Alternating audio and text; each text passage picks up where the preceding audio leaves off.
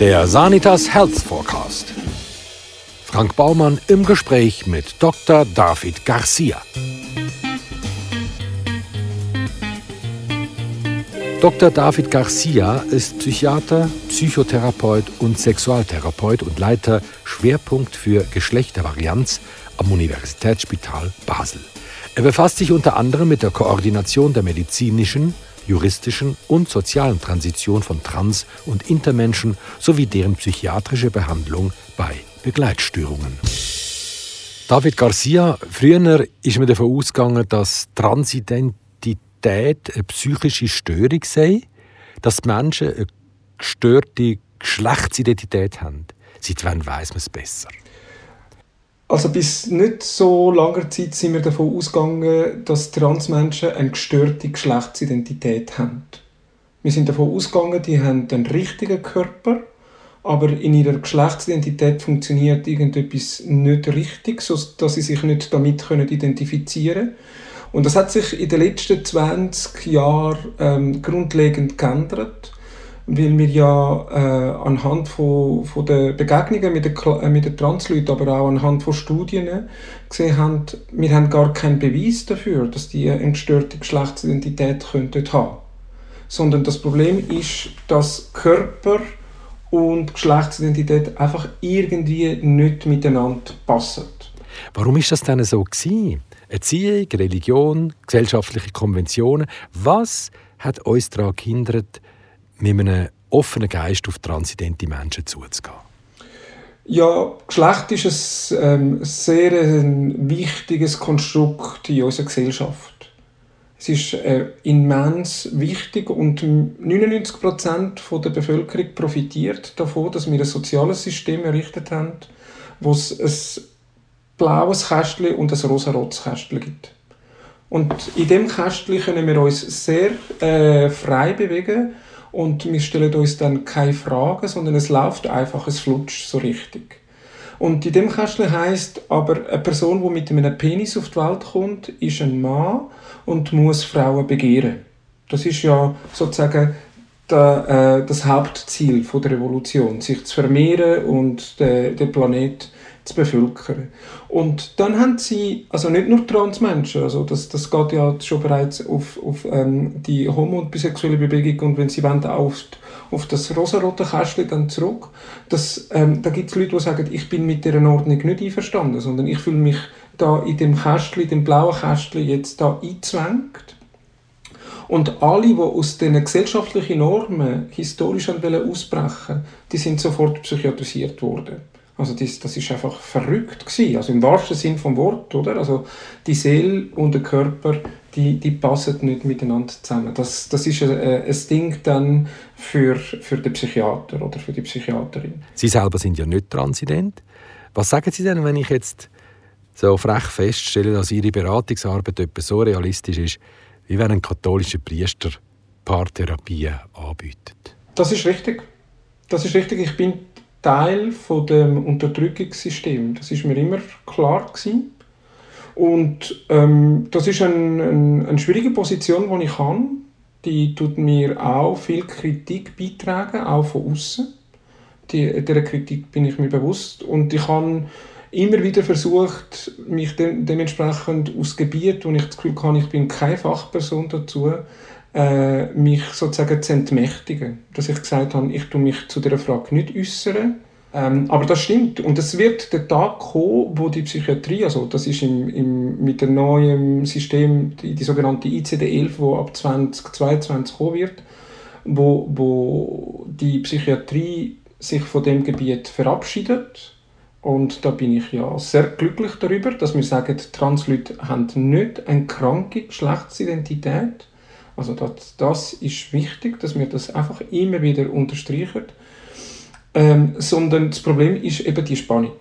Die, die Spannung zwischen Identität, Körper und Rolle. Und das ist ein Problem, wo natürlich die Psychiatrie kann betreffen aber auch Endokrinologie, Gesellschaft, alle sind dann involviert. Von wie vielen Personen reden wir denn überhaupt? Ja, das ist ganz, äh, äh, hängt davon ab, was Sie ganz genau wissen Also, wenn Sie sagen, wie viele Leute haben ein Unbehagen in Bezug auf das Geschlecht, wie viele Leute spüren so eine Spannung zwischen Körper, Identität und Rolle, dann sind wir im Bereich von etwa 2% der Bevölkerung. Das heißt aber nicht, dass all diese Leute sich als trans identifizieren und das heißt auch nicht, dass all diese Leute tatsächlich ja eine Transition machen.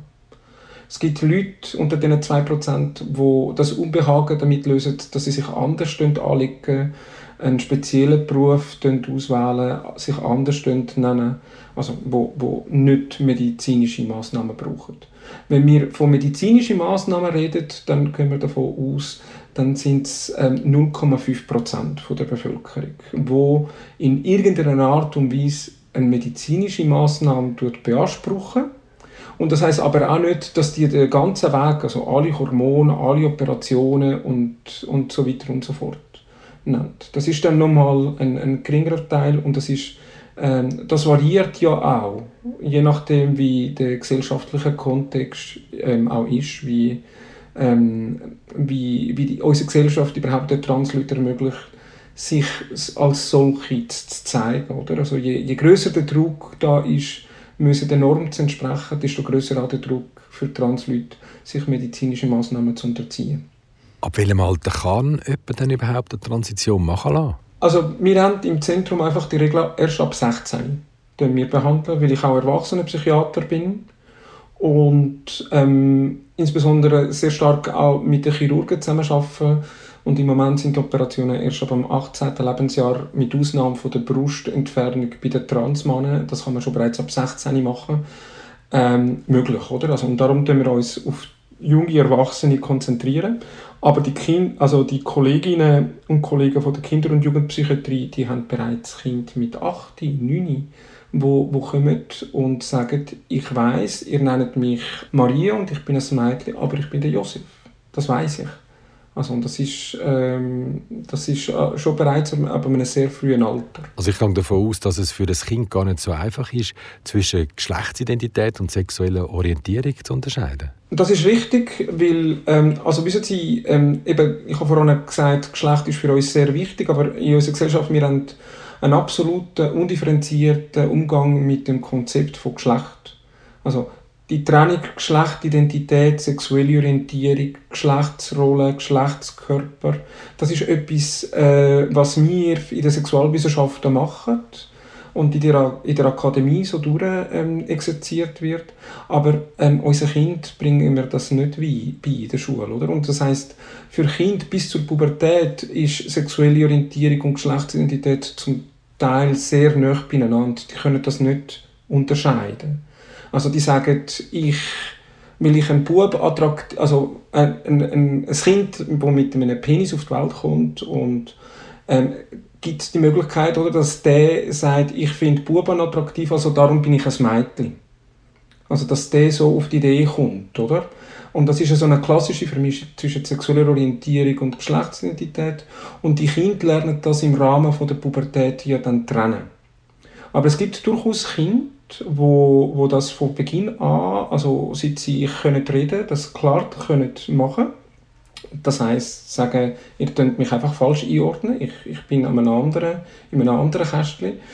Und, und ja, und das, die bleiben dann während der Pubertät und nach der Pubertät so. Und es wäre ja irgendwie blödsinnig, die Kinder dann warten zu lassen, bis sie 18 sind, bevor man ihnen dann eine, eine Hilfe zukommen lässt. Weil das wissen wir ja auch, etwas, was den Transleuten wahnsinnig Stress verursacht und Angst macht, ist die Pubertät.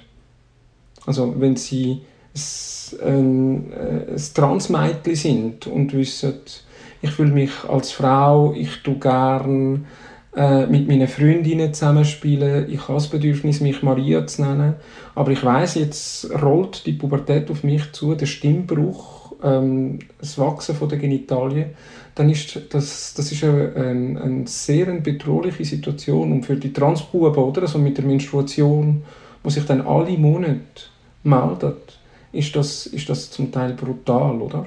Und darum ähm, haben wir ähm, in der Schweiz ja ähm, und international ja bisher die Regel gehabt, dass man bei den Kindern, wo man das, also wo man schon lange beobachtet hat und wo man weiß, die sind irgendwo im Transspektrum drin, ähm, wo die Pubertät anfängt. Also das heißt bei den bei der Transmädchen die Schambehaarung ist da und bei den Transbuben die so, so Brustknospen äh, anfangen zu entstehen. Bei denen tun wir die Pubertät blockieren. Und das heißt, sie haben dann anderthalb Jahre also medikamentös, medikamentös mit Hormonen. Also das heißt, das Kind tut äh, ähm, also weiterhin äh, wachsen, nicht, nicht mehr so schnell wie, wie bis zu dem Zeitpunkt. Aber es hat einfach anderthalb Jahre bis zwei Jahre zum normal äh, über Bücher zu gehen, wenn es notwendig ist. Es gibt solche, die das nicht brauchen.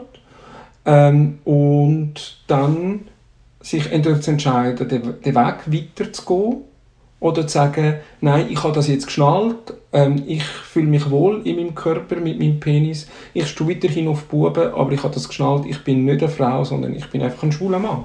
Das gibt es das gibt's natürlich auch. Eine Transition braucht enorm viel Mut. Wie begleitet sie die betroffenen Menschen? Also das auch, ja natürlich. Also wissen Sie, jedes Coming Out äh, braucht wahnsinnig viel Mut.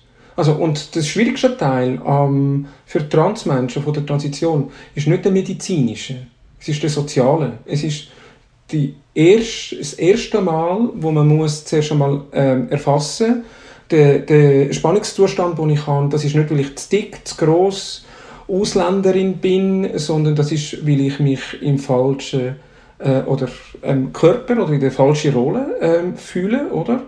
Und das meiner nächsten Umwelt zu sagen, im Wissen, dass die könnten mich dann verloren. Also, und das ist nicht das Wissen, wo die Leute, wo man irgendwie die Eltern den Kindern sagen, ja, du musst cis bleiben oder Transmenschen sind ganz böse. Cis? Was sind Cis-Menschen? Also, Cis-Menschen ist sozusagen das Pendant zu Transmenschen. Cis-Menschen sind Menschen, die bei Geburt äh, äh, irgendeiner Geschlechtskategorie zugewiesen worden sind und im Verlauf ihrem Leben sich mit dieser Kategorie tatsächlich wohlfühlen und auch identifizieren. Ein Cis-Mann, ich bin zum Beispiel ein Cis-Mann, ich bin mit einem Penis auf die Welt gekommen, meine Umwelt hat mich als Bub angeschaut und ich habe mich mit dieser Kategorie immer so identifiziert. Das ist ein Cis-Mann. Ein Trans-Mann ist eine Person, die mit einer Vagina auf die Welt kommt die Umwelt sagt, ja, das ist wahrscheinlich das ist ein Mädchen und der Mann identifiziert sich aber als Mann, kann, hat das Problem mit der Identifikation von, von außen und damit mit seinem Körper. Cis-Männer sind sozusagen wie das, äh, Pendant zu Trans-Männern. Das ist so wie Heteromänner und homosexuelle Männer. Also das, ist so, so eine Dichotomie, wo da ist. Also zurück zur Transition. Also ich vergleiche die Transition äh, sehr häufig mit einem 10 Meter Sprungbrett. Also, dass man dort raufgeht, oder? Weil man möchte unbedingt von dort oben abspringen und man stellt sich vor, das wird super sein und das ist lässig und ich will, ich will, ich will. Und natürlich, wenn Sie äh, so etwas machen wollen, dann müssen Sie sich absichern, dass es im Schwimmbecken Wasser hat und dass darunter niemand ist, wo Sie verletzen könnten. Sie müssen gewisse Techniken erlernen, wie man von 10 Metern runter springt. Aber es ist schon so, wenn man allein ist auf dem 10 Meter Sprungbrett und runter schaut beim ersten Mal, dann wird es einem schwindelig. Also das, das ist nicht nur bei Kindern so, das ist auch bei ganz Erwachsenen so. Das ist die Situation und das, was ich die Leute natürlich begleiten und vorbereiten, aber auch zum Beispiel Leute, die jahrelang für die genitalabgleichende Operation zum Beispiel kämpfen und am Tag vor der Operation sich in einer Panikattacke bei mir melden und, und nicht zu beruhigen sind. Oder? Also, weil sie sagen, ja, morgen ist dann so weit. Aber ähm, es ist auch eine Realität, dass 99,99% der Leute dann doch den Mut äh, finden, um dann den Sprung zu machen. Also das, der, der Leidensdruck, äh, wo, wo, wo da ist, oder also ich, ich, ist oder der Spannungsdruck, Leiden klingt immer so katholisch-moralisch, der, der Spannungsdruck, der da ist, ist so groß, dass die Leute dann durchaus sich dazu entscheiden, den, den Sprung zu machen. Und von dem, was wir wissen, also von Studien und auch von, von unserer klinischen Beobachtung, ist, die meisten Leute profitieren davon. Und mit den meisten Leuten sind wir in einem Bereich zwischen 95 und 97 Prozent der Leute, die sich zu dem Schritt entscheiden, profitieren. Das ist im medizinischen Vergleich zu anderen Massnahmen extrem erfolgreich. Also die Onkologen würden ja äh, Urstand feiern, wenn die Medikamente hätten, die 97 Prozent von ihren Tumorpatienten könnten behandeln. Aber ähm, weil unsere Gesellschaft der Transbevölkerung und natürlich auch der Psychiatrie gegenüber immer so kritisch ist, ähm, sind wir immer, also insbesondere Transleute, aber ich als Psychiater auch mit der Frage konfrontiert, ja, sind ihr sicher, was ihr da macht? Ist, also es ist immer so ein gewisses ein Grundmisstrauen und natürlich bei den Kindern umso mehr, oder? Also, ähm, weil dort äh, natürlich verschiedene auch äh, Entwicklungen müssen stattfinden wo, wo durchaus auch machen können, dass irgendjemand seine Position variiert. Transition, also eine Geschlechtsangleichung, ist ein Prozess, der in mehreren Etappen gemacht wird. Ist der mit der effektiven Geschlechtsangleichung dann abgeschlossen? Ja. Oder geht es dann erst richtig los? also, ähm, also Transi der Transitionsprozess hat ja mehrere Komponenten. Eben das Soziale, das ist das Outing, Kleider wechseln, das am Arbeitsplatz mitteilen, den anderen Vornamen und, und, und. Es hat einen juristischen Teil, also dass der Pass geändert wird, dass das offiziell ist. Und es hat einen medizinischen Teil. Ähm, und es hat dann auch noch einen psychologischen Teil. Und der medizinische Teil ist schon so, der, der hat, äh, nimmt das Anfang, also einen Anfang, bei den meisten sind, ist es die Hormonbehandlung. Und das ist ein Teil von meiner Aufgabe, mit denen dann zu schauen, ja, hat sich jetzt die Spannung reduziert unter Hormon? Ja, nein. Und wenn es sich reduziert hat, ist es jetzt okay für Sie? Können wir jetzt aufhören? Oder gibt es noch andere Sachen, die immer noch wehtun? Und wenn das so ist, dann, kommt, dann kommt die Chirurgie, oder? Also zum Beispiel chirurgische Maßnahmen im Brust- oder im Genitalbereich oder dermatologische Maßnahmen bei den Transfrauen, das Wegbringen von der Bartbehaarung, ganz wichtig. Oder logopädische Maßnahmen, das Angleichen von der Stimme. Und all diese Maßnahmen tut man dann einzeln besprechen und selbstverständlich irgendwann sind die dann fertig und dann ist die medizinische Transition sozusagen wie abgeschlossen. Nur, ähm, das ist nicht so, wie wenn man einfach auf den Everest geht und dann hat man sein Fähnchen dann dort platziert und dann kann man heimgehen und dann hat man das gemacht. Sondern die Transition geht dann weiter. Also das heißt die psychologische, die neurologische äh, Angleichung, oder? Also wenn die Operationen, die haben neurologische Konsequenzen und das Hirn muss sozusagen wie ein ein neues Körperbild lernen kartografieren und mit dem können umgehen. Äh, psychologische Mechanismen müssen geändert werden. Und äh, und dann ist es so, insbesondere für Transfrauen, ist, ist es dann hart äh, in der Realität draussen, weil wir äh, zwar nach 100 Jahren Feminismus durchaus akzeptieren, oder, dass es ähm, ja, wie, wie soll ich sagen, dass es, dass es Transmänner kann geben und insbesondere, weil die ja mit dem Testosteron ja eine sehr gute Wirkung haben. Also es gibt ja bekannte, national bekannte Figuren, Transmänner, wo man, wenn man, wenn man mit denen zu tun hat, ähm, das sagen meine Eltern oder auch andere Kollegen, ja, dem habe ich ja nie, hätte ich nie gedacht, dass das ein Transmann ist, oder? Aber bei den Transfrauen sieht man das und die werden deswegen stigmatisiert. Weil, also eben nach 100 Jahren Feminismus ist es immer noch ein Skandal, wenn dann männliche konnotierter Körper, also das heißt ein Körper mit Penis, irgendwie einen Rock anlegt und geschminkt zur Arbeit geht. Das ist nach wie vor ein No-Go. Und ich habe gesehen, Existenzen wirklich äh, von höchstem Kader in einem, in einem Unternehmen mit Kind, mit Frau, mit Haus, alles was sie wollen, äh, Ferienwohnung, dritte Säule, und dann haben die, die Personen gehabt, ja, jetzt bin ich sicher, jetzt kann ich das machen. Mir kann nichts passieren. Und innerhalb von einem halben Jahr wirklich isoliert, in der absoluten Isolation. Und das ist nur, weil die Person gesagt hat, ich bin jetzt nicht mehr der Josef, sondern ich bin die Maria und ich komme morgen mit einem Rock arbeiten. Und das ist, wir tun alle immer so offen, ja, ähm, unsere Gesellschaft, da gibt es doch gar keinen Geschlechterkonflikt mehr, äh, Zeitungen kommen, oder? Aber sobald es unsere Kinder trifft, sobald, sobald es unseren Ehepartner oder Partnerin trifft, dann sind wir nicht mehr so liberal. Dann wenn wir das Phänomen gar nicht vor Augen haben und dann wird es für die Betroffenen teilweise brutal. Zum Glück nur teilweise, muss man auch sagen. Und wir arbeiten dafür, dass das äh, mit Aufklärung, dass das immer weniger passiert. Frauen, die sagen, jetzt habe ich den ganzen Weg gemacht, der Schmerz ist aber jetzt sozusagen wie noch grösser, weil die Gesellschaft jetzt so mich so plagt. Und jetzt möchte ich eine Retransition machen, weil ich mit dem Schmerz, wo ich ein Leben lang war, mit dem kann ich irgendwie einigermaßen umgehen. Aber mit dem, weil das habe ich unter Kontrolle, das kann ich selber steuern. Als Transfrau kann ich das nicht, oder? Haben sie gar keine Kontrolle. Das, da sind sie der Güte von anderen Menschen einfach sozusagen äh, ausgeliefert. Jetzt entschließe ich mich nach reiflicher Überlegung, eine Geschlechtsangleichung machen zu lassen. Wie lange geht es denn von der ersten Kontaktaufnahme bei Ihnen bis zur Transition? Wissen Sie, die Leute, die zu mir kommen, ähm, also wir haben einen, einen Versorgungsnotstand eigentlich im Transbereich. Wenn sie zu mir äh, wollen kommen, heute, oder? dann sage ich ihnen, Herr Baumann, wir sehen uns Anfang Februar.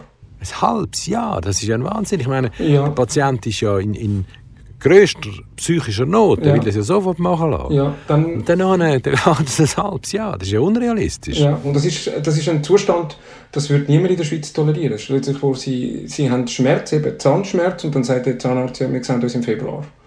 Ähm, das, das, das, das geht nicht. Also das heisst, die Leute, die zu mir kommen, die haben eine lange Wartefrist und die haben dann lange die, die, die soziale Transition in vielen Bereichen schon hinter sich.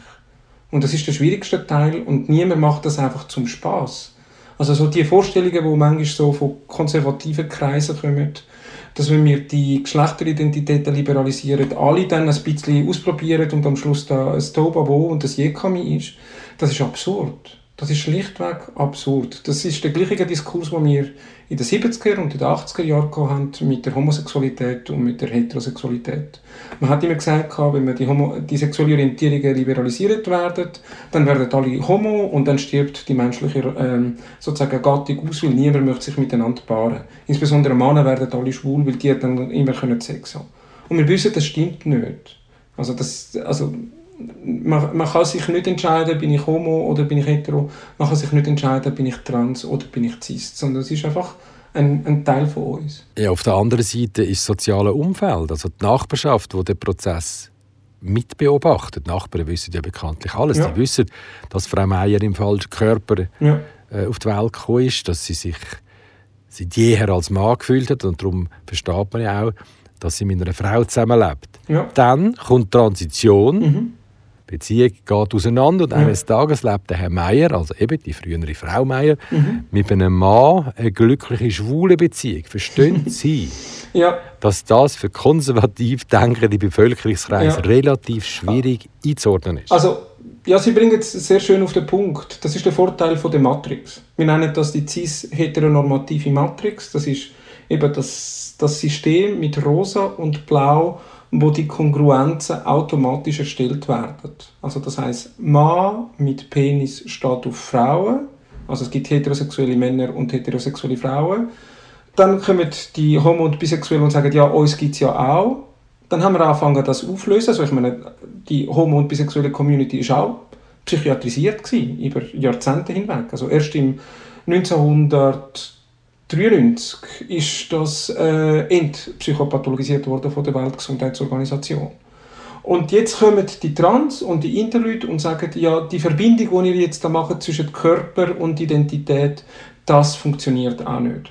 Und das führt ja dann dazu, ähm, dass man halt mit den Leuten mehr muss reden. Man kann einfach nicht mehr annehmen, dass wenn, wenn ich jemanden äh, sehe mit Bartschatten und lange Haare, äh, kann ich jetzt nicht automatisch annehmen, das ist jetzt einfach ein Mann und der steht wahrscheinlich irgendwie auf Frauen. Oder wenn er sich so oder so bewegt, dann ist er wahrscheinlich schwul. Sondern ich, die, die Entkoppelung von, von diesen von den Elementen oder, führt dazu, dass das Leben unheimlich kompliziert, aber auch spannend wird. Aber da sind wir beim Punkt, oder? Also die Matrix ist einfach sehr effizient. Aber zum Kosten dass sie 5 bis 10 Prozent der Bevölkerung einfach unter die Räder kommen. Das ist, das ist der Preis, den man zahlt für die Ordnung. Ja, eigentlich bräuchte es doch außerhalb der betroffenen Kreise das Pendant zu dem, was sie machen, nämlich äh, jemand, der flächendeckend Aufklärungsarbeit leistet, um der Stigmatisierung von transidenten Menschen entgegenzuwirken? Ja, also da haben Sie recht. Und da gibt es ähm, also Gruppen von den Organisationen von Transgender Network, äh, von Pink Cross, von, von der Lesbenorganisation Schweiz, die in die Schule gehen. Also, und im Lehrplan 21 ist eigentlich Sexualunterricht auch Teil.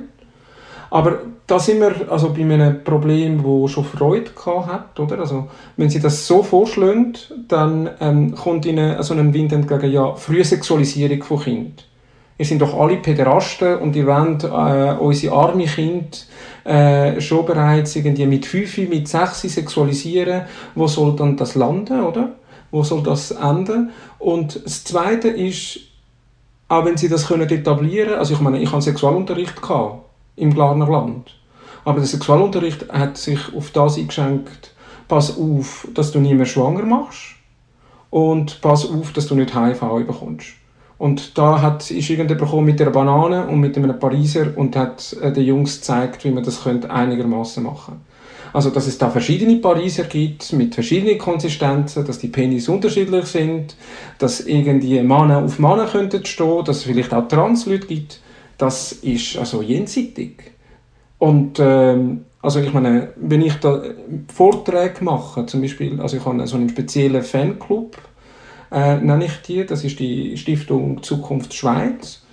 Das sind sehr konservative Menschen, die wo, äh, wo dem dann widersprechen und dann, dann gibt es irgendwelche auf dem Netz dann irgendwelche Hasstiraden, was der Garcia ähm, schon wieder für einen, äh, für einen Mist erzählt hat. Oder? Also die, die Widerstand, die, die Matrix zu liberalisieren, die sind unheimlich groß und insbesondere von den Leuten, die jetzt ein sehr gutes Leben haben. Eben, die Menschen sind in der frühesten Jugend imprägniert worden, allenfalls von der Religion indoktriniert, haben eingerichtet bekommen, was gut ist und was böse. Mhm. Was fehlt in moderne Aufklärung? Mhm. Was meinen Sie, wer müsste die Aufgabe wahrnehmen, die gesellschaftlichen Muster zu korrigieren und Vorurteile abzubauen und unser Kästchen-Denken zu also, beenden? Das wäre doch auch ein politischer also, Auftrag. Ja, das wäre ein politischer Auftrag in der Schweiz halt kantonal, weil ähm, Bildung ist bei den Kantonen, oder? Ähm, aber sie müssen, also es gibt, ich rede immer vom, von der Gleichzeitigkeit vom Ungleichzeitigen. Also in der Erwachsenenwelt haben wir eine wahnsinnige Liberalisierung. Trans, Inter, Non-Binary, Genderqueer, alles was sie wollen. Und natürlich hat die Schule da einen gewissen äh, ähm, Aufklärungsauftrag übernehmen, aber es ist daheim. Es ist daheim. Also ein Beispiel, oder? Meine Mutter jetzt, äh, die weiß, was ich mache. Ähm, äh, die weiß, ich lebe mit einem Mann zusammen. Äh, die hat jetzt während dem Lockdown so ähm, Decken angefangen zu stricken. Für, für eine Kollegin und dann hat sie das für die Enkelkinder auch machen. Und sie hat das dann gemacht und mir das gezeigt und ich habe einen Neffe und eine Nichte. Und dann hat sie gesagt, schau mal, das ist die Decke für, für den Neffe, oder? Und das ist irgendwie braun, schwarz, grau, blau gewesen. Äh, und hat gesagt, ja, okay, ja, das ist jetzt die. Und ja, machst für die Nichte keine? Und dann hat sie gefunden, ja, aber für die muss ich natürlich, äh, für die passt das nicht mit diesen Farben, die braucht ein bisschen Glitzer, oder? Und dann habe ich ihr dann gesagt, ja klar, wenn, der, wenn mein Neffe Glitzerdecke hätte, dann könnte er ja noch schwul werden, oder? Also das wäre ja dann ganz schlimm. Und dann ist es meiner Mutter ganz bindlich geworden. Ist es ganz bindlich geworden. Sie gesagt, nein, nein, das wäre ja völlig okay und du hast recht, ich könnte ein bisschen glitzern, aber das ist so drin. Und also das, das ist äh, ein Jahrhundertwerk. Also wenn wir das wollen, also so wie wir uns äh, vorgenommen haben, irgendwann auf der Venus oder auf dem Mars zu landen, könnten wir uns als, als Gesellschaft ja den Auftrag geben, die Geschlechterordnung ein bisschen zu entspannen. Also müssen Sie auch manchmal die Frage gar nicht stellen? Der Psychoanalytiker Fritz Riemann hat in den 1960er Jahren der Klassiker die Grundformen der Angst publiziert. Also Angst gehört zu unserem Leben und sie begleitet uns von der Geburt bis zum Tod. Wir haben Angst, uns zu verletzen, zu verarmen, nicht geliebt zu werden, zu vereinsamen, nicht zu einer Gruppe dazuzugehören. Wird es in Zukunft denn überhaupt noch soziale Geschlechtsidentitäten brauchen? Oder könnten die eines Tages wegfallen? Ja, also Geschlechter, also Geschlecht gibt uns einfach eine Orientierung. Und damit können wir die Angst sozusagen abwehren, oder? Also die, das beste Gegenmittel gegen Angst ist Kontrolle. Und wenn sie die Welt in rosa und blau unterteilt haben, in 1 und 0, dann, dann haben sie eine wahnsinnige gute und starke Kontrolle, oder? Und das zu verloren, oder also ich, ich, ich bin der schlechteste, also seit ich in dem arbeite, ich kann nicht mehr entscheiden, ob irgendjemand Mann oder Frau ist. Nicht kognitiv, sondern weil ich so viel Unterschiede und Diversitäten gesehen habe, dass ich, dass ich das relativ schlecht kann, kann entscheiden kann. Aber es ist immer auch eine, eine Beschämung. Also wir bringen ja unseren Kind bei, was ist ein Mann und was ist eine Frau. Dreijährige, Vierjährige fragen, warum, warum, warum. Und dann sehen sie eine große Person mit einer tiefen Stimme und dann fragen sie, ja, ist das jetzt eine Frau? Und dann sagt man, nein, der hat eine tiefe Stimme, das ist ein Mann. Oder nein, die hat jetzt einen Rock an, das ist eine Frau. Das ist etwas, was uns so tiefgründig in die, also nicht in die Wiege, aber also in der, in der Erziehung hineingelegt wird, dass wenn man sich selber eingestehen muss, ich habe keine Ahnung, dann ist das wahnsinnig äh, beschämend. Also das ist so, bist auf den Kopf gefallen, bist völlig gestört, dass nicht einmal Frauen und Männer kannst voneinander unterscheiden. Und das ist, ähm, das ist ähm, für insbesondere auch für die Angehörigen und für Eltern immer ein Problem, oder? Also eigentlich gehört zur Transition ja auch eine Integration nämlich die vom engsten Umfeld. Ist etwas vom Wichtigsten, ja. Also bei den Fällen, wo das klingt, dass die Eltern, Arbeitgeber, Kollegen, Freunde, Ehefrau dranbleiben und sagen, hey, äh, also ich sage mir, die Leute, den Leuten muss man irgendwie so eine Chance geben, dass sie schockiert sind, oder? Also ich kenne kein, kein älteres Teil, der sagt, hey, es ist lässig, dass du jetzt trans bist schön hast du das für dich entdeckt. Aber das passiert bei der sexuellen Orientierung fängt langsam an, dass Eltern sagen, okay, das ist okay so. Aber das ist immer, immer noch so ein Trauma, oder? Aber wenn das erste, der erste emotionale Tsunami ist, wenn die, was, was, die, die dann da bleiben, oder? Die sind unheimlich wichtig. Wie sieht es denn eigentlich mit den ästhetischen Komponenten aus? Wir alle unterliegen ja in irgendeiner Form im Diktat der Kommunikationsmedien, haben ganz konkrete Vorstellungen, wie etwas aussehen soll und wie nicht. Ja. Können die Angleichungen dann überhaupt mit den Ansprüchen, den Visionen, den Träumen und den Wünschen von den Menschen mithalten, die sich einer Transition unterziehen? Ja, grundsätzlich schon, aber also, man muss es jetzt, ich muss es irgendwie wie in zwei Teile unterteilen, oder? Also wenn wir jetzt beide auf die Straße würden gehen und wir würden 100 Menschen, wo wir sagen, das sind wahrscheinlich Männer, auf die Seite nehmen und sagen, zu allen ein Blatt Papier geben und sagen, tu doch bitte jetzt eine Vulva zeichnen. Was glauben Sie, was kommt da raus? Schwierig. Vermutlich alles, nur kein Vulva. da kommt nicht sehr viel Schlaues raus. Da kommt nicht sehr... Oder? Also, wir, haben natürlich, wir sind in einer durchästhetisierten Welt, aber was Genitalien anbelangt, haben wir nur eine Quelle oder eine Hauptquelle, das ist Pornografie.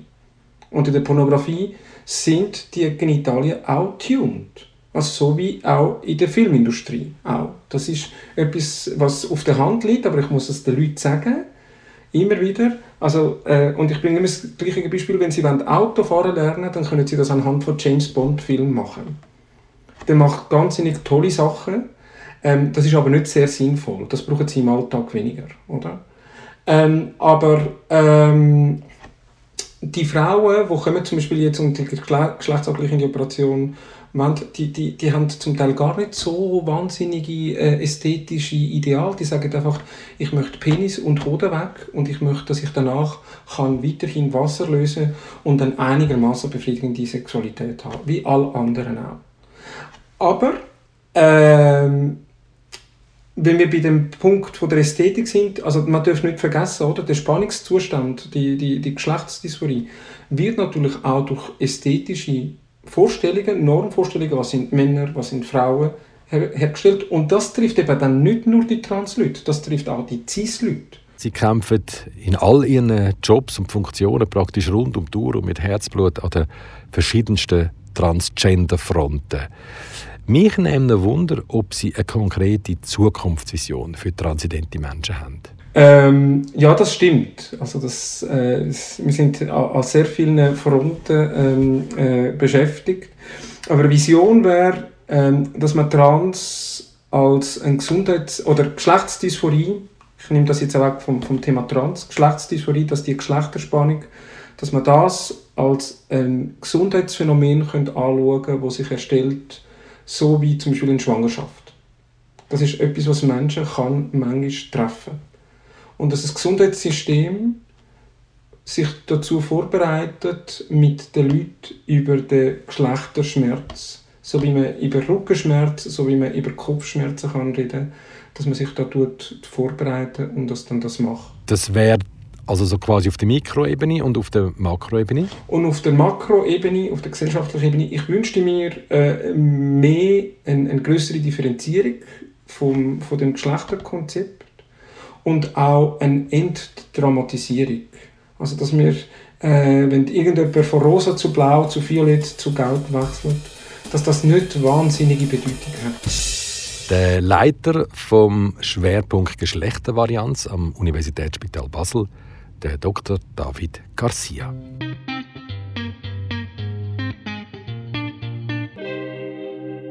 Weitere Einblicke in die Gesundheit der Zukunft finden sich im Bestseller Sanitas Health Forecast. Und den gibt's überall, wo es gute Bücher gibt.